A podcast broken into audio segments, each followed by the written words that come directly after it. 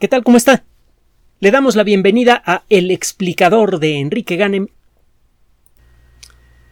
Cada vez con más frecuencia queda claro, al ver la televisión, al escuchar información en otros medios, incluso al revisar información publicada en revistas científicas, queda cada vez más claro, decía, que los problemas más graves, los que ponen en grave riesgo el futuro de la civilización, y no estamos hablando de aquí a mil años, sino antes del 2050, esos problemas son causados por nuestra propia mano. La naturaleza ciertamente podría ponernos un alto en cualquier momento, no le cuesta trabajo. Eh, una supererupción volcánica, el impacto de un meteorito, eh, otro tipo de procesos eh, eruptivos, es decir, otro tipo de erupciones volcánicas más suaves, no súper violentas, pero de larga duración, como las que han cambiado el clima de la Tierra en varias ocasiones y han producido eh, una eh, larga serie de extinciones masivas a lo largo de la historia de la vida, una epidemia de alguna enfermedad que sea imparable, lo hemos comentado en otras ocasiones, imagínese una forma de sida que se transmita por el aire. Pues no nos daríamos cuenta de la existencia de esa enfermedad sino hasta que prácticamente todo el mundo estuviera infectado y no habría tiempo de encontrar una cura. la lista de cosas que nos podría hacer la naturaleza en teoría es muy grande. En la práctica pues, ya tenemos 300.000 años en, este planeta, hemos sobrevivido a montones de, epidemias y ya tenemos las herramientas para ponerles un alto. No son perfectas, pero ciertamente son mucho mejores que las que teníamos hace una generación. El verdadero problema para nuestra supervivencia involucra el comportamiento agresivo con todo lo que tiene a su alrededor. La forma más obvia de comportamiento agresivo pues involucra el uso de palabras altisonantes, actitudes retadoras y eventualmente la violencia física, en cualquiera de sus formas. Esto puede ocurrir a nivel individual o colectivo, no necesitamos buscar ejemplos. Para eso simplemente prenda su televisor todas las mañanas si le gusta despertarse con una dosis de, de, violencia, que a veces es necesario conocerla para saber en dónde está usted parado, por otro lado, desgraciadamente. Pero bueno, el caso es que el, el ah, mundo moderno está en peligro por propia mano. Hay otras formas de comportamiento agresivo, por ejemplo, la forma en la que se comporta lo que llamamos libre empresa, que busca el interés de un grupo pequeño a costa de los demás y continuamente está buscando la manera de obtener ventajas, legales o ilegales, no importa, mientras no, mientras no los pesque la autoridad, da lo mismo si los medios que se utilizan son legales o no. Seamos claros. Entonces, eh, eh, esa forma de agresividad subyacente que muchas veces no llega a la violencia física, pero que involucra el mismo tipo de valores o de desprecio por los mismos, está generando consumo acelerado de recursos, está generando un mar de pobreza terrible que viene acompañada con un océano interminable de ignorancia y si algo le ha dado a la sociedad humana su poder es el conocimiento acumulado y disperso por toda la población. En la medida en la que una buena parte de la población se hunde en la pobreza, se hunde en la ignorancia. Y eso significa que cada vez una fracción menor de la humanidad tiene acceso a aquello que nos convirtió en la especie dominante. Es como si estuviera desapareciendo el elemento más importante de, nuestra especie, el que nos puso en el lugar en el que estamos. Entonces, eh, eh, este problema que tiene, le digo, muchos vericuetos, el problema del comportamiento agresivo, está poniendo en peligro al ecosistema terrestre del que dependemos, está generando continuamente guerras sintéticas como lo sucedido en Ucrania. Recuerde usted que había un acuerdo para no extender la OTAN más allá de ciertos límites, un acuerdo que ha sido violado estudiadamente y que en buena medida es, forma parte de todo el drama de lo que está sucediendo en Ucrania. Además hay otras fuerzas involucradas, desde luego. Y recuerde que en las guerras no hay buenos y malos. Están los fuertes y los débiles nada más, pero no hay buenos ni malos. Pero bueno, regresando al tema. Da la impresión de que el problema de la agresividad es inatacable, es algo intrínseco a la condición humana. Y por lo tanto es algo que no podemos cambiar. Está en nuestros genes. Bueno, no. Para comenzar, la violencia no está en nuestros genes. Es bastante claro que la violencia se aprende. No necesariamente porque usted agarre a un niño o una niña, lo siente en un salón de clases y le dé clases de cómo ser agresivo o agresiva. Los niños aprenden muy bien con el ejemplo.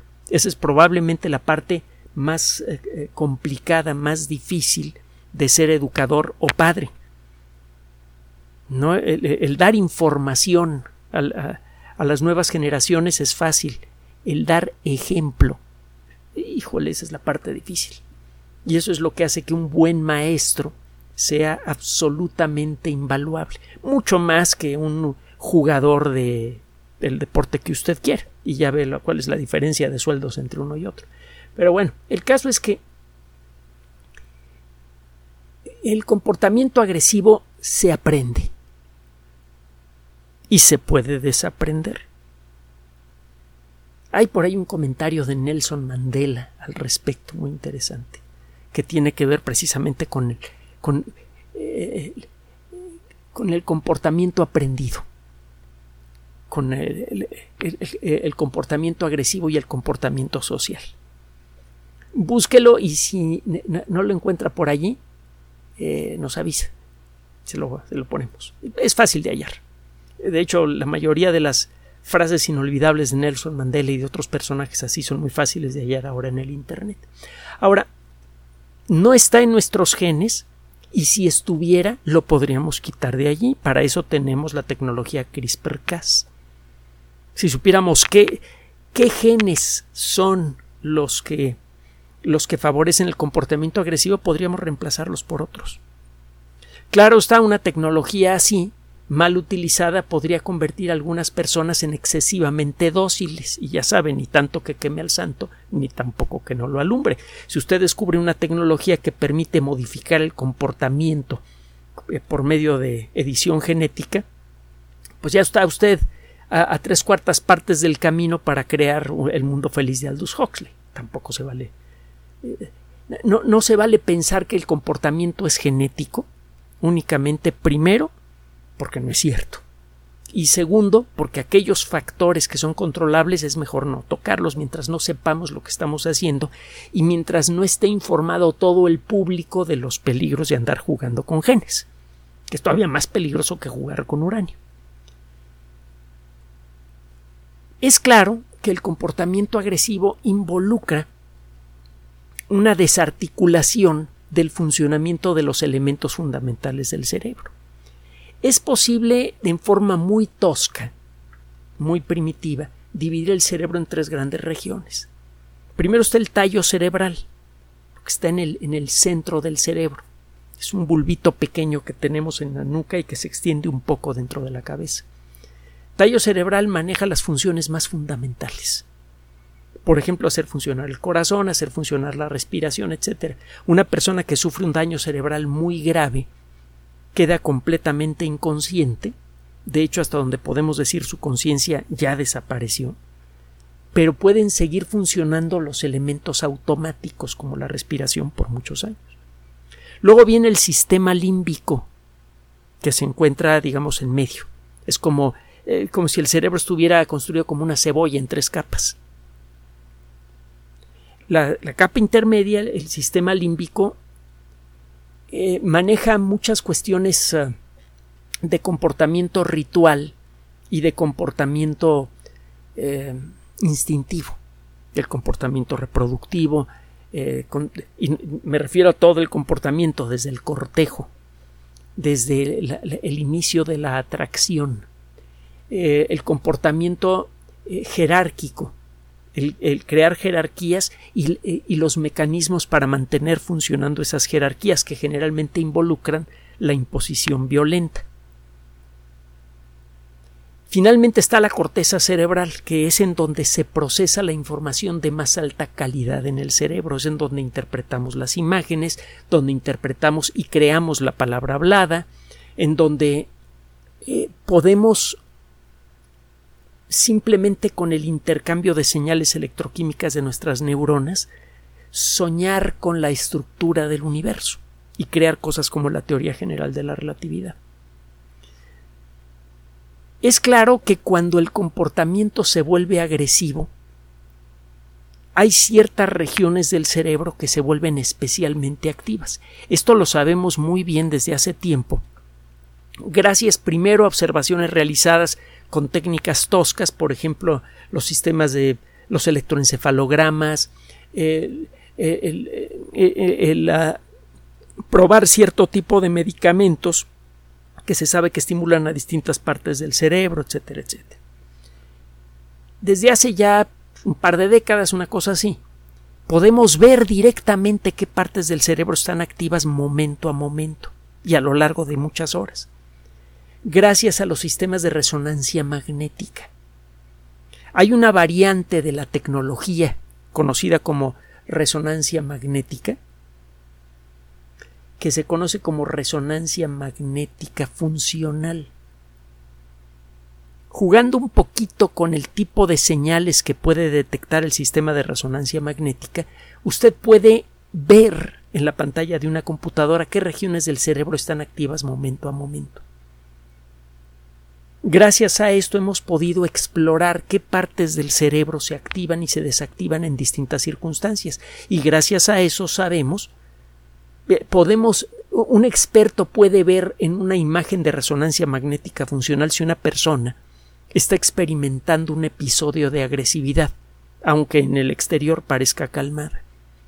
Incluso podemos ver qué partes del cerebro son las que están reprimiendo ese deseo de comportamiento agresivo que está reprimido.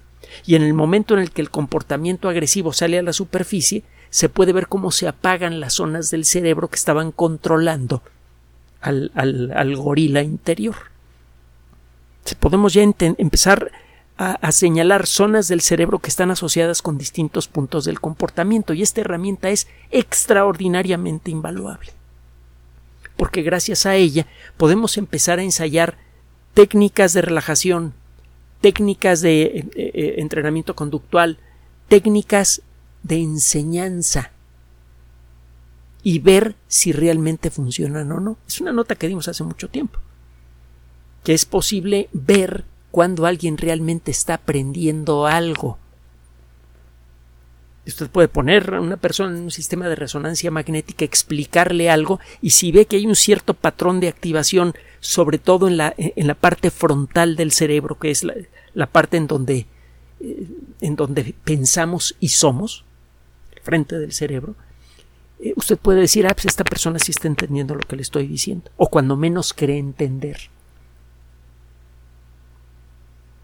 Y esto puede servir para crear mejores sistemas educativos de forma objetiva, en lugar de doctrinas y del rollo que se echó no sé quién y no sé quién, que es muy atractivo para algunos teóricos. En lugar de andar jugando con teorías que no se pueden verificar, ahora hay una herramienta que, aunque sea de manera tosca, puede empezar a darle objetividad al proceso de diseño de sistemas de enseñanza-aprendizaje que realmente funcionen. Que no solamente enseñen técnicas, sino que de alguna manera enseñen a una persona a ser un humano integral, decente, civilizado. Por cierto, hay por allí un libro que hemos mencionado montones de veces que lo va a encontrar usted mencionado en la Wikipedia, que lo va a encontrar usted en forma de audiolibro en YouTube y lo va a encontrar en PDF por todos lados. Es una obra magistral de Stanislav Lem que se llama La Siberiada. En eh, el, primer, la Siberiada habla de dos robots inteligentes que han sido eh, fueron a las mejores escuelas del universo y se graduaron como constructores. es el grado más alto de académico que se le puede otorgar a un ser consciente. Estos, eh, estos constructores tienen nombres extraños, Trurl y Clapaucio. Clapaucio es el más centrado y tranquilo de todos, Trurl es el más brillante y el más mercurial, con un comportamiento más, más errático. En la, en la primera parte, eh, la novela está dividida en varias historias que parecen como cuentos para niños porque hablan de reyes y hablan de, eh, princesas y castillos y ese tipo de cosas.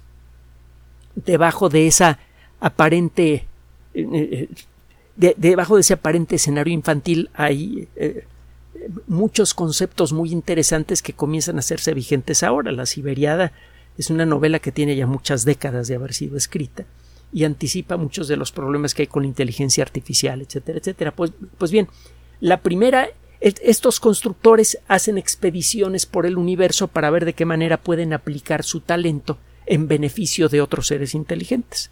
En la primera expedición eh, aplican lo que ya se llama la receta de Garganciano a dos eh, reinos ultraviolentos. No le voy a echar a perder la historia. Es es verdaderamente deliciosa, sobre todo el final. Es muy bonito. Busque usted la Siberiada. Si no la encuentra completa, busque la expedición primera o la receta de Garganciano para que vea eh, cuál es la, la esperanza que tanto Stanislav Lem como muchos científicos e intelectuales en general eh, eh, eh, compartimos con respecto a la posibilidad de crear un mundo mejor.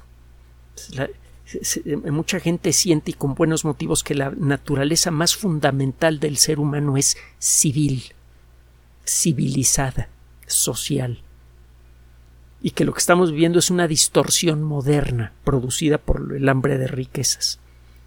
Pero lo que nos ha convertido en lo que somos y que sigue muy adentro de nosotros tiene que ver con nuestra capacidad para cooperar, por sentir el dolor de los demás y tratar de, de, de, suavizarlo, de ayudarnos unos a otros. Bueno, ¿por qué le cuento todo esto? Porque poco a poco empezamos a descubrir muchos aspectos interesantes relacionados con la agresividad, incluyendo el funcionamiento de ciertas regiones del cerebro y de manera un tanto extraña estamos descubriendo también cómo inhibir ese comportamiento. Escuche usted la siguiente nota que, por cierto, está relacionada con un artículo que usted puede descargar. Hemos hablado muchas veces de PLOS, PLOS, Public Library of Science, una organización que se ha dedicado a publicar artículos científicos de alto nivel relacionados con las ciencias de la vida arrancó con una revista que era Plus One, la revista número uno de, de PLOS, que es la, más conocida, y desde hace tiempo le, le han caído tantos artículos buenos a esta organización que ha generado varias revistas especializadas en distintos temas. Hay una sobre biocomputación y bueno, hay un montón. Y vienen otras. Una de las primeras revistas secundarias que sacó esta organización es Plus Biology, biología, en inglés, Plus Biology. Va usted a encontrar este mes un artículo que puede descargar en forma gratuita si le interesa. Espero que le interese, pues está muy padre. Eh, firmado por investigadores del Instituto de Ciencias Weizmann. Y eh, encuentran lo siguiente. Se sabe desde hace años que si usted toma eh, lágrimas de un mamífero femenino, lágrimas eh, eh, tomadas directamente del lagrimal de, de un mamífero del sexo femenino y hace oler el aroma de esas lágrimas a un ratón macho agresivo, su agresividad disminuye casi completamente. Esto eh, sucede desde luego porque las lágrimas eh, femeninas tienen algunos, ah, algunos químicos que se volatilizan con facilidad, que se dispersan fácilmente por el aire. Esos químicos entran directamente a nuestra nariz, y me refiero a todos los mamíferos, por ejemplo, y de todos de todas las rutas que hay para llegar al cerebro, la más directa es la nariz. Cualquier cosa que entra por la nariz pega más duro en el cerebro. Por eso las drogas que son aspiradas por la nariz eh, eh, tienen un efecto mucho más fuerte. La cocaína y su hermana el crack por eso son tan pegadoras. Porque entran por la nariz, entran muy rápidamente al cerebro.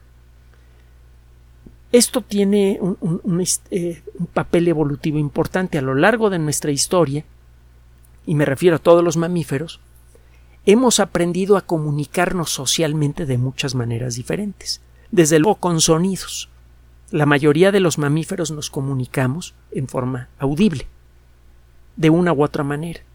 A veces la comunicación es muy primaria, pero mientras más sociable sea una especie de mamífero, más complejo es el mecanismo audible de comunicación. El lenguaje que puede intercambiar un grupo de chimpancés es mucho más complejo que el que puede intercambiar una, no sé si era el término correcto, parvada de murciélagos. Pero además de este eh, eh, eh, lenguaje sonoro, está el lenguaje olfativo las hormonas que viajan por el aire, las feromonas. Tienen un papel muy importante en, muchos fenómenos muy apreciables, de los más importantes que hay en la vida, por ejemplo, el inicio de la atracción entre dos personas. Ese es el inicio. El resto del proceso ya dependerá de, de, otros factores sociales mucho más intelectuales es lo que permitirá que se desarrolle una, una relación, pero el inicio de la atracción es químico muchas veces. Así que esa frase de que hay química entre nosotros tiene bastante sentido. Dentro de ciertos límites, ¿eh? pero tiene bastante sentido. Ahora, este descubrimiento, le digo, no es nuevo. Ya tiene tiempo que se conoce. Pero este grupo de investigación quiso averiguar de la manera más objetiva posible si esto también ocurre en humanos a que no sabe qué. Ahí le va. Estos investigadores expusieron a un grupo de hombres a las lágrimas emocionales de una mujer que, había llorado por algo, por, alguna razón, o a un líquido salino con características, con aspecto físico y sabor y olor exactamente igual o muy similar al de las lágrimas humanas. Estas personas participaron en un juego en donde hay dos, ah, dos jugadores. Uno de los jugadores era un investigador y el otro era el sujeto que eh, aceptó participar en el estudio. El juego estaba diseñado para generar comportamiento agresivo en contra del, del, experimentador.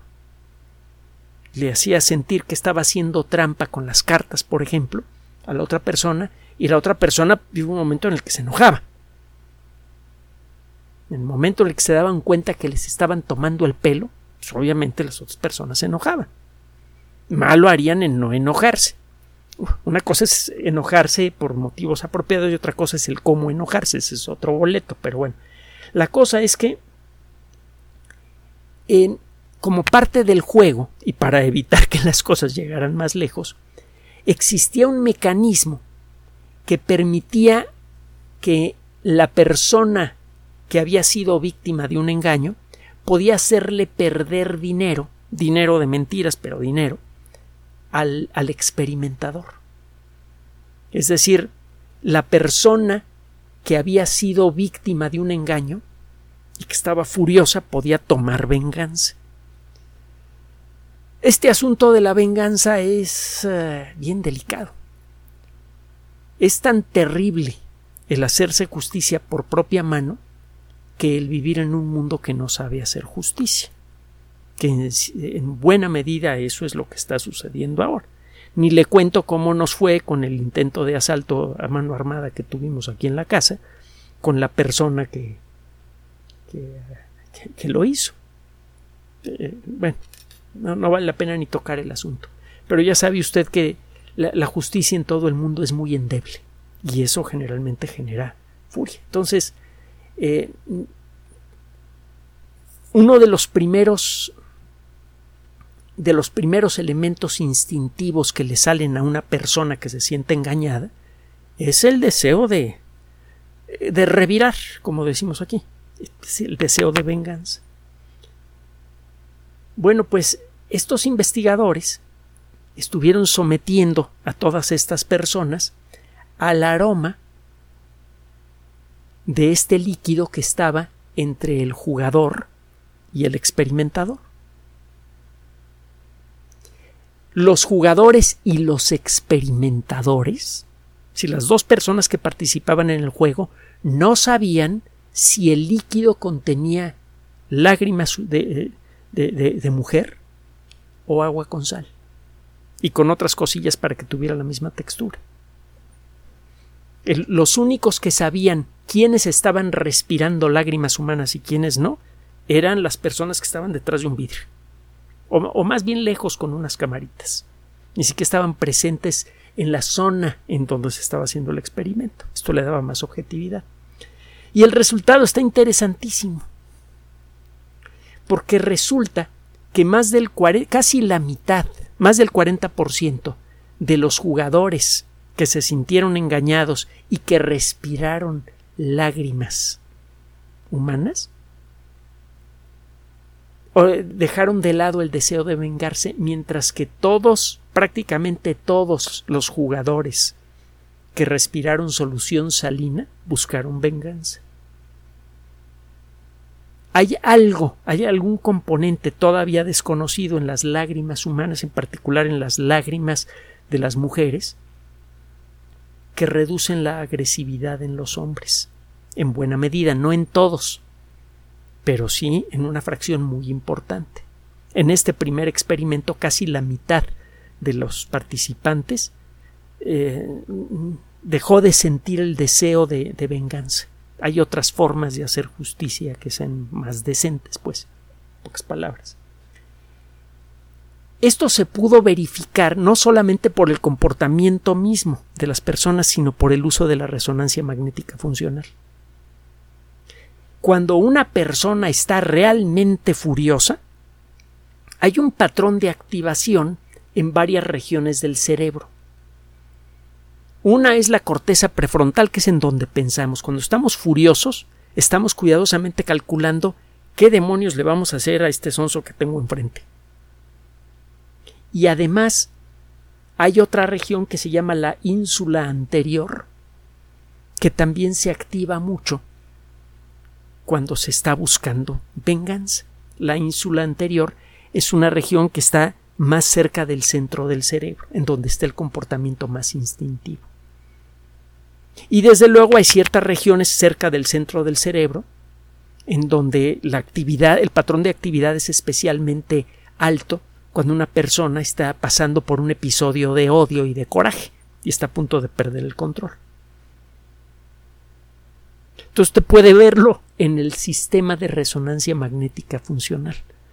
Puede ver qué partes del cerebro se activan y qué partes se desactivan cuando una persona se enoja. Y puede ver cómo las lágrimas de una mujer cambia eso. Obviamente, este descubrimiento implica la necesidad de hacer un montón de otros trabajos. Eh, cualquier fluido humano, el que sea, tiene una estructura molecular escandalosamente compleja. La lista de sustancias diferentes que puede usted encontrar en una gota de saliva, en una gota de sangre o en una lágrima es muy grande. En las lágrimas, por ejemplo, hay una proteína, la lisocima, que puede destruir muchas de las proteínas que se encuentran en la superficie de, las células bacterianas. Es un bactericida natural.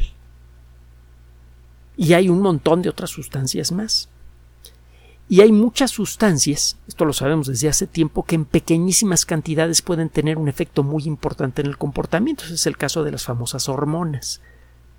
en cantidades chiquititas, las hormonas pueden alterar el comportamiento de todas las células del cuerpo. Las hormonas tiroideas, por ejemplo, las encuentra usted en, en, millonésimas de gramo en el interior del cuerpo. Usted pudiera aislar toda la hormona tiroidea que está circulando por su sangre, encontraría unas pocas millonésimas de gramo. Y eso es suficiente para mantener bajo control el metabolismo de todas las células del cuerpo, que son como 200 millones de millones en un adulto. Entonces, las hormonas en cantidades pequeñísimas pueden tener un impacto muy fuerte en el comportamiento. Debe haber algo en las lágrimas humanas, y en particular en las lágrimas de las mujeres, que pueden ayudar a detener el comportamiento violento.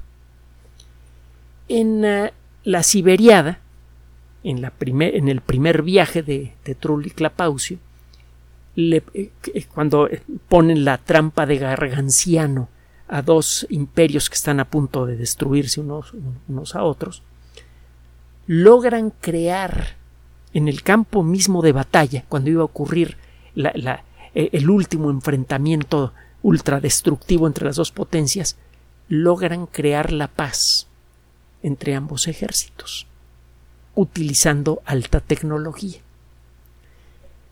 Probablemente, quiero creer que en el futuro cercano vamos a encontrar una variante a la historia que narró Stanislav Lem. Probablemente, en forma consciente o inconsciente, alguien podría deslizar en los sistemas de aire acondicionado, qué sé yo, de la Organización de las Naciones Unidas, del Banco Mundial, o de todas estas organizaciones que frecuentemente están buscando concentrar el poder a costa del resto de la sociedad humana, podrían dejar deslizar la sustancia que se pueda aislar de las lágrimas femeninas para poder inducir un comportamiento más pacífico y más cerebral en las personas y más compasivo en las personas que participan en estas reuniones, ¿no le parece?